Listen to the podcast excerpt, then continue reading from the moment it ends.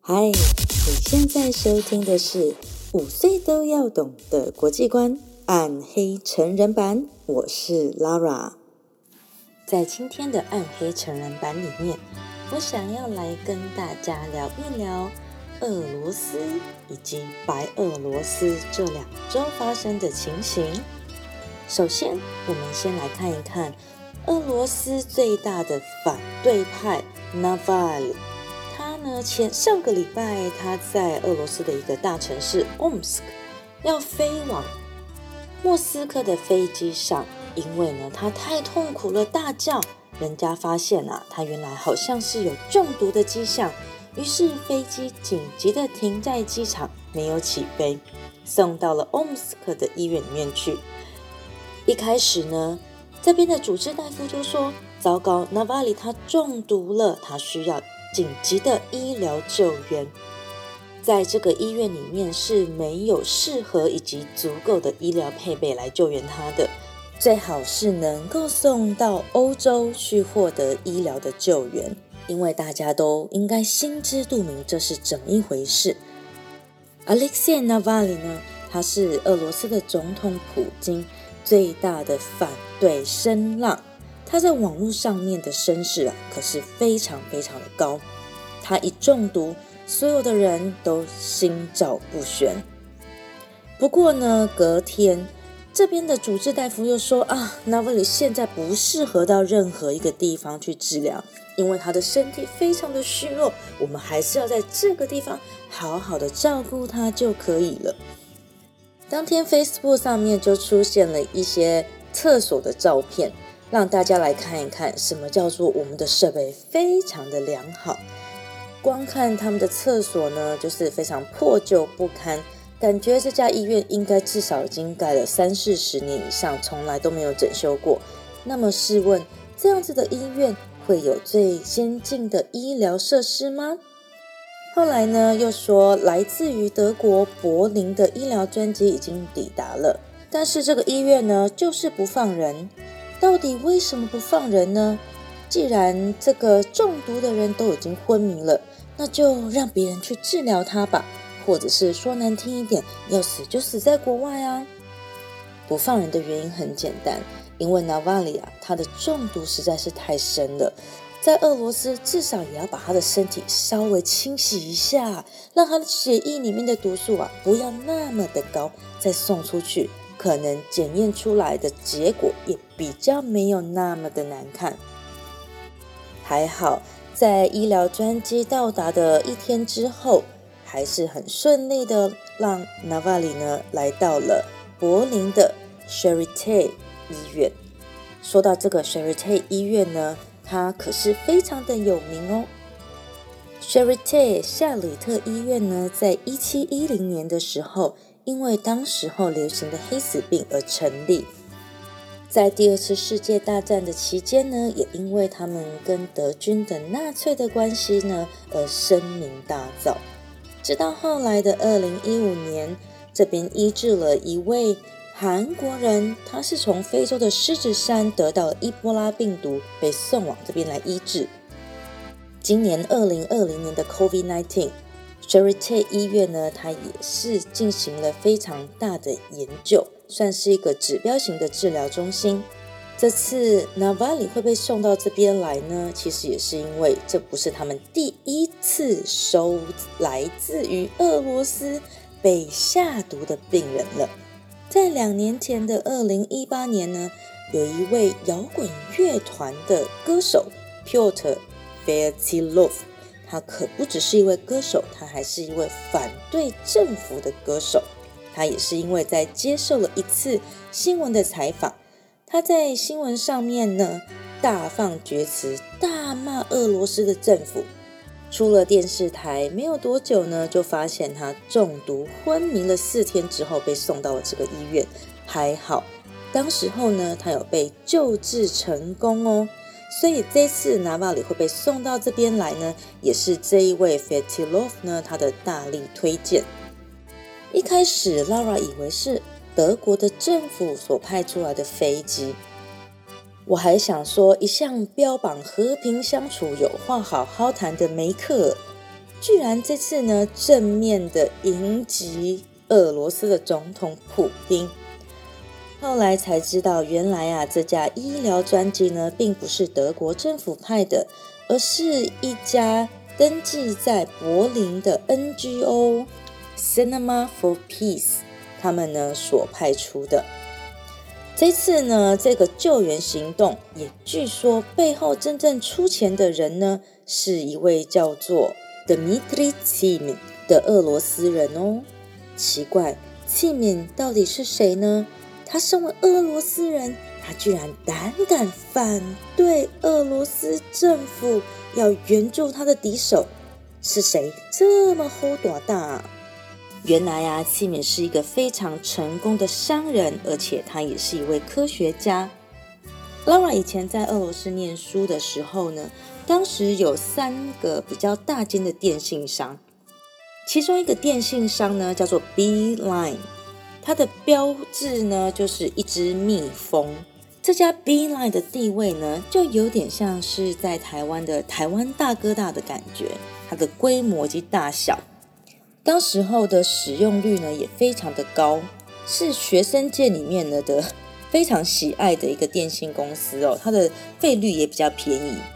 那这一位 Dmitry t i m i n 呢，他既然创了这家电信公司，想必也赚了非常非常多的钱。他当时候呢，将 B Line 成为了俄罗斯第一家呢上市的公司，而他本身呢是航空大学，那是研究有关于电信方面的一位科学家。所以他后来也成立了一个基金会，叫做 Dynasty Foundation。每年呢，他由他自己的私人账户，从海外汇超过一千万美金的钱给这个基金会，目的就是要扶持在俄罗斯境内年轻、有想法、有能力、有创意的科学家们。由此可知呢，器皿他并不是一个很单纯的商人，更不是俄罗斯在九零年代之后的那一些寡头的政治人物。他做的事情呢是非常的务实，而且是为了自己的国家、自己的人民所着想哦。他曾经说过：“我一个人呢，可能一百万美金就够啦，我还需要什么呢？我不需要赚更多的钱，那些对我来说都是多余的。”也许就是因为这样，他的人生哲学呢，跟俄罗斯的总统普京啊，以及他的那些寡头朋友们不太一样。可想而知，他跟总统呢，一定是合不来的喽。很可惜，好像是在二零一五年吧，他的这个 Dynasty Foundation 呢，就被俄罗斯政府呢指控说，这个是外资，可能会对俄罗斯国家利益有所损害。而强迫的被关闭了。他本人呢，现在应该也就不住在俄罗斯了吧？说到这边呢，Laura 还是忍不住的要小小的万谈一下哦。俄罗斯呢，地大物博，其实他们的天然资源非常非常的丰富，要石油有石油，要铁矿要煤矿，什么都有。要人才，俄罗斯人更是十分的聪明。但是呢，可能因为政府的行事风格以及统治的方式，很多的机会跟可能性呢，就这样被压抑住了。话题稍微转回来，Charité 医院，其实我对这个医院的第一印象呢，应该是在去年吧，我在 Netflix 上面看到了这个影集，它叫做《柏林人心》，Charité。现在好像也有第二季，它是 Charité at War，战里的夏里特。那我看的呢，应该是第二季。它在这边就是讲的是在第二次世界大战的时候，纳粹他对于这些医院的一些影响。剧里面有一位小儿科医生，他是十足的纳粹的支持者。纳粹最恶名昭彰的就是他们的种族清洗、种族灭绝。他们针对吉普赛人或者是犹太人所进行的种族灭绝哦，但是这个种族灭绝它的根源是哪里来的呢？就是他们认为呢，种族的优生学不只是对于这两个民族，即使是对于自己的所谓的纯正的雅利安人，他们也会觉得，如果一个 baby 生下的时候有一些缺陷，那么呢，他就是一个缺陷、有残缺的人，那他就不配于当德国人。所以在这个医院里面呢，如果有小朋友是断手断脚或精神上面有问题的，或是有任何的先天性的疾病呢，有诊断后，他们就会认为这是国家的弃儿，然后就会被送到一个类似像疗养院的地方。不过这个疗养院呢，当然就不会让他在那边疗养了，他们会让小孩子呢在这边做实验。应该是说被做实验。当时候在夏里特医院里面的小孩，如果他们被诊断出来说是不 OK 的，也就是所谓的国家的弃儿，那他们就会被送到一个中心，在这边呢，每个小孩都会被施打一个疫苗。其实呢，这个疫苗呢，就是实验中肺结核疫苗的。人体试验剧中的这位小儿科医生呢，他的孩子一出生下来就有水脑症。如果依据当时候的标准，他的 baby 呢就必须被送到这个中心去。但是同样在这个医院工作的妈妈于心不忍，想必虎毒不食子嘛，于是他想尽办法呢，要把他的孩子给藏起来。这是其中的一个片段。如果有时间的话呢，Laura 建议大家可以去看一看这部影集。我因为看的时间有点久了，我也打算最近呢要来重看一次。这个影集是根据实际上真实发生的历史事件所改编的，所以它的我们可以看到它有非常多还原，而且比较像是一种纪录片的感觉。我个人是蛮喜欢这样子的风格。也许大家看完之后，我们可以一起来讨论一下剧情哦。下来，我还是想要来讲一讲这个白俄罗斯的总统卢卡申卡。今天我看到在德国的新闻 TV 上面的一个画面，卢卡申卡坐在他的直升机上面，要飞往他的官邸。等到他下了直升机之后，他手上拿着一支 AK 四十七的枪，虽然上面是没有上膛的。但是劳尔实在是不敢相信自己的双眼，天哪！我到底看了什么？二零二零年八月二十四号的今天，我居然可以看到一个总统拿着 AK 四十七的枪，是想要保护他自己的人身安全吗？他四周的 bodyguard 也是看起来就非常的像流氓的样子，还有人呢是。把那个衣服是翻开来，你可以看得到他的胸膛，根本就是黑帮嘛，mafia。画面呢就切到他的官邸里面，跟他的同僚以及他的属下在开会。最后面转到他的儿子，十五岁儿子的背影，桌上呢也放着一把枪。这到底是发生了什么事情？其实我想，最近我对于这些跟民主有关的抗争特别的关注，其实不是从现在才开始，而是从去年的反送中运动就开始了。看到这样子的事情离我们这么的近，其实 Lara 也有朋友就住在香港，我们内心的那种焦虑跟不安，真的是很难去形容。也许大家都会觉得说。那个跟我们没有关系啊，反正我们在台湾就是这样过。你想那么多干嘛？吃饭比较重要，现实比较重要，赶快认真赚钱就好了吧。有什么好讲那些民主不民主的？那些都是别人家的事情啊。可是我现在真的不这么觉得，我真的觉得好害怕哦。如果说三十年前台湾的民主转型不是这么的和平，那我们还有今天的我们吗？再更甚者。如果今天的我们不能够继续把这一份得来不易的珍贵的民主继续捍卫下去，那么过了三十年之后，我们的小孩他们要面对的又是什么呢？我可以完全的理解这些白俄罗斯或是香港的人民，他们站在街上，他们所抗争的，他们想要的是一种很理性的对话，他们所担心的不是他现在今天的日子要怎么过。如果他今天只是担心他今天今时今刻日子要怎么过的话，更简单啦，没有什么好抗议的，好好的把日子过好，那不就好了吗？好好的赚钱养家糊口，不要去外面讲那些什么理想的空话了。可是他担心的不是今天，他担心的是我们的明天，他担心的是我们的孩子的未来的当下。这也是我现在为什么这么热切，然后一直想要让大家呢去关心这件事情的原因。其实做小朋友的教育，我就好好的教好我的国际观，认识国家，开开心心的不就好了吗？甚至于还有很多人建议拉瓦说，那你就去教英文啊。对，但是那并不是我想要做的事情。术业有专攻，我并不是英文老师，我的文法可能也不是这么的完美。